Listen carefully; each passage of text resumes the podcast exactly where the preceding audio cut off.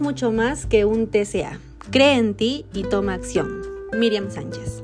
Hola, hola, mi nombre es Adriana y te doy la bienvenida a este lindo espacio Senses. Este espacio es para hacer tu día un poquito más feliz todos los días. Hoy hablaremos sobre trastornos alimenticios. Para empezar, mi intención con este podcast es que sientas que no estás solo o sola, que tomes conciencia de tu situación, que tengas esa valentía de buscar ayuda. Tener un trastorno alimenticio no se cura de un día para otro. Son millones de personas de todas las edades y género que tienen que lidiar con esta situación. Bueno, Hoy en día sabemos que esos trastornos de la conducta alimentaria TCA son una grave enfermedad que causa una severa alteración en la dieta de la persona, ya sea comiendo en exceso o por dejar de hacerlo. La persona que padece trastornos alimenticios suelen empezar ingiriendo poco o hartas cantidades de comida. Luego este impulso se acrecienta haciendo que se llegue a perder cierto control de ello. Además, como lo dice su nombre, son desórdenes de la alimentación. Esto, en el peor de los casos, la persona que lo padece puede llegar a la muerte. Son situaciones serias que llegan a poner la vida de uno en peligro, llegando así a afectar tanto física como emocionalmente a la persona.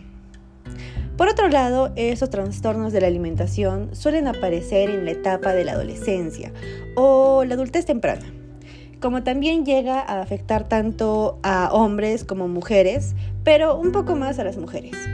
Esos trastornos, o más comunes se podría decir, no sé si los conocen, son la anorexia nerviosa y la bulimia nerviosa. Esos trastornos de conducta alimentaria comienzan con la insatisfacción por la imagen corporal esto conlleva a conductas de alimentación poco usuales o anormales, llegando a utilizar la comida como un intento para lidiar con las emociones o esos sentimientos dolorosos. Uno de los principales factores que eh, llegan a originar esos trastornos de la alimentación son los tan famosos medios de comunicación. Que, sin pensar en la salud, solo eh, adornan la realidad y las personas que son propensas a padecer caen en ello muy fácilmente. Esto eh, a su vez se contradice a sí misma, ya que propone el consumo casi exagerado, por no decirlo así, de los alimentos. Y por otro lado, nos muestran esa imagen de la persona, entre paréntesis, perfecta. Otra de las razones o factores son los problemas de personalidad. Se tienen las personas, o sea, que tienen esas personas como lo son eh, los problemas familiares, eh, la depresión, la carencia de afecto, el desprecio, el rechazo social, la baja autoestima, entre otros. Esos factores alimenticios no tienen una causa eh, específica, pero sí tienen diferentes y variados factores que en su conjunto y, con el paso del tiempo llevan a, a un inminente desarrollo. Estos tres aspectos vendrían a ser, primeramente, el factor social, en este caso, en los medios de comunicación, la mayoría del tiempo llegan a asociarse o se asocia lo bueno con la belleza y lo malo con esas imperfecciones físicas. Un ejemplo de ello, que las personas que, por decirlo así, son populares, exitosas o que admiras, son gente que tienen cuerpos perfectos o bonitos. La presión social es mm, mayor hacia la mujer que para el hombre. esa presión ejercida por la sociedad y esa idealización de los cuerpos estilizados son un factor muy importante. Como segundo factor se tiene al psicológico. Los que tienden a padecer esos trastornos alimenticios son personas que tienen expectativas, por decirlo así, no realistas de ellos mismos y de las personas que lo rodean o lo conforman. Esto mayormente se debe a ya sea una baja autoestima, depresión, ansiedad, enojo, sentimientos de insuficiencia o que carecen de control de su vida, como también la soledad, entre otros factores. Eh, también tenemos lo que es eh, los factores interpersonales.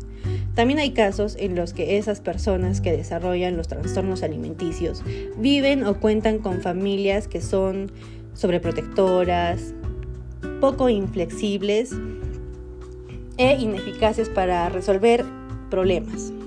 En muchas ocasiones no demuestran sus sentimientos y tienen grandes expectativas de éxito. Los niños son educados de manera que aprenden a no demostrar sus sentimientos, entre otros. Haber sufrido burlas por su apariencia física, no poder expresar sentimientos o una, un historial de abuso físico o sexual, como también relaciones interpersonales o familiares problemáticas. Pues miren, también hay que llegar a recordar que se trata de un problema de ansiedad, es decir, es la manifestación de una ansiedad muy fuerte o muy potente. La persona que cree manejarla haciendo cosas con su alimentación es muy difícil eh, llegar a acabar con un trastorno de alimentación, mientras tienes un pico demasiado alto de ansiedad.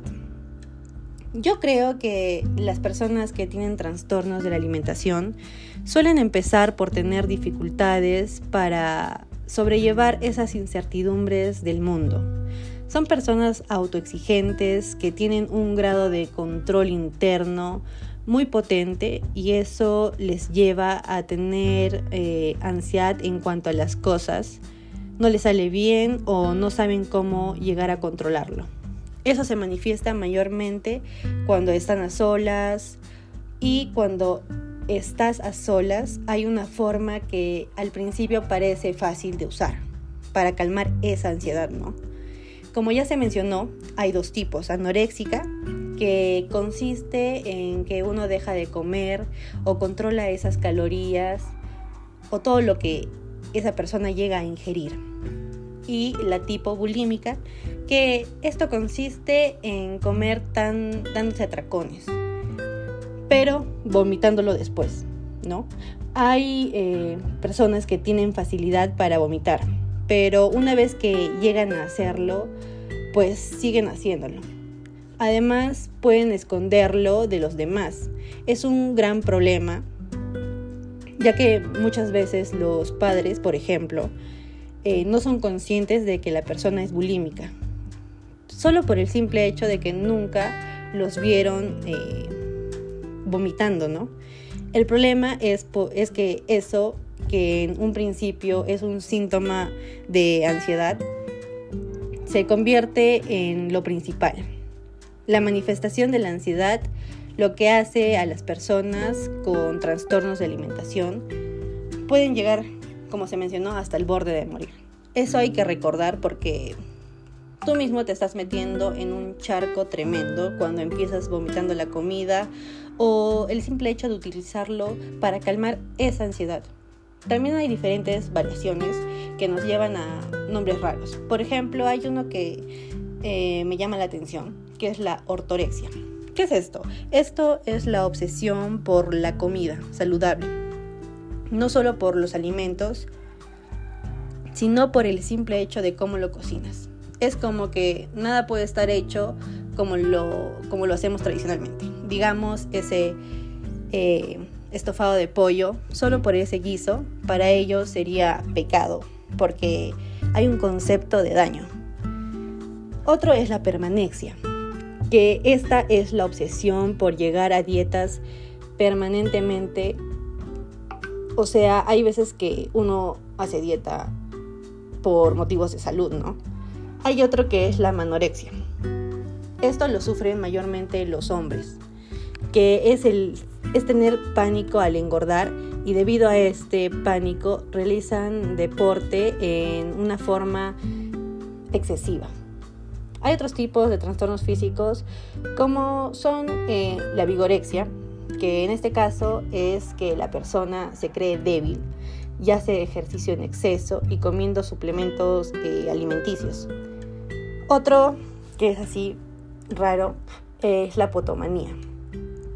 Es el deseo de beber agua en cantidades grandes todo el día. Así llenar el, estómago y evitar el comer. Hay otro que es el pica, que es que se da más en niños pequeños. Es el deseo de comer cosas no nutritivas y poco saludables, como por ejemplo la tierra. Pregorexia. Lo sufren mujeres embarazadas. Es esto que no quieren o, sienten el miedo de subir unos kilos de más durante este proceso tan bello de gestación. Y el último de los trastornos físicos vendría a ser eh, la druncorexia o como también le llaman la ebriorexia. Este es dejar de comer para contrarrestar ese efecto calórico del alcohol, ¿no? Es la mezcla entre, se podría decir, bueno, es la mezcla de la anorexia y el alcoholismo. También, eh, en conclusión, es importante entender que los trastornos de la alimentación son una enfermedad que pueden llegar a afectar tanto a lo que es la salud física como la emocional. Una de las etapas más difíciles de sufrir eh, este tipo de trastorno es en la adolescencia. Dado que en esta etapa se atraviesa por ciertos cambios intensos, donde lo que más llega a primar es la opinión de tus amigos o de los que están en tu círculo o tu entorno. Por otro lado, eh, los trastornos alimenticios producen una cierta alteración en la conducta del sujeto. Cabe resaltar que hay personas que llegan a atentar contra su vida por esta enfermedad. Hoy en día es por eso que la mejor forma de llegar a prevenir estos trastornos es llegando a educar desde la infancia a los niños para que a lo largo de todo su desarrollo puedan aceptarse y aceptar a los demás tal y como son. Para culminar esto, eh, si te empieza a ocurrir algo así, te diría dos simples tips. Y son bien sencillos. Uno es atrévete a saber si tienes un problema. Y dos, atrévete a llegar a pedir ayuda. Nadie sale de esto solo nadie es capaz de encontrar métodos que ha escuchado por ahí. Esto quiere decir que te preguntes a ti mismo hasta cuándo, hasta dónde y en qué medida esa obsesión que tienes por tu peso, por tu físico, esa obsesión por la comida saludable, esa obsesión por esas dietas exageradas está interfiriendo en tu vida normal. Porque miren, si te está impidiendo salir, ya sea con tu familia, con tus amigos, o te impide disfrutar, tienes que empezar a tomar medidas. Así es que como dicen, atrévete. Atrévete a salir de ello, a buscar ayuda. Bueno, para cerrar con este episodio, para ti que estás escuchando, quiero darte un momento para felicitarte y agradecerte por la atención y brindarme un poco de tu tiempo para aprender y escuchar o reflexionar de temas que a veces pueden llegar a ser invisibles en nuestra cotidianidad. También te invito a que sigas nuestras redes sociales. Nos llegas a encontrar como Sense Psicólogos, tanto en las redes sociales de TikTok, Instagram o Facebook. Invitar a... Bueno, te invito al próximo episodio de este lindo espacio Senses. Nos vemos en la siguiente. Hasta luego.